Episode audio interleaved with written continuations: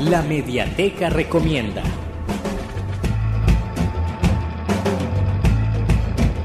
Esta semana continuamos con las recomendaciones de libros escritos por periodistas. Este es el caso de la novela Cabo Trafalgar, una novela escrita por Arturo Pérez Reverte en el año 2004, periodista español. Esta novela le valió ser condecorado en el año 2005 con la Gran Cruz al Mérito Naval, la más alta distinción otorgada por la Armada Española para un civil.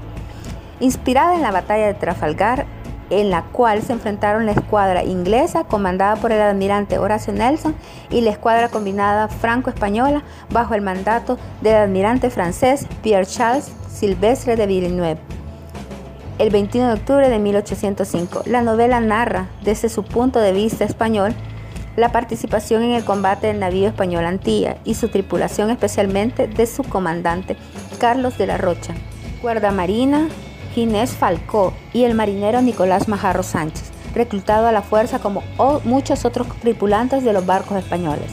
Si bien en Trafalgar nunca luchó un navío Antilla, la libertad de la novelista para utilizar la ficción permitió su existencia.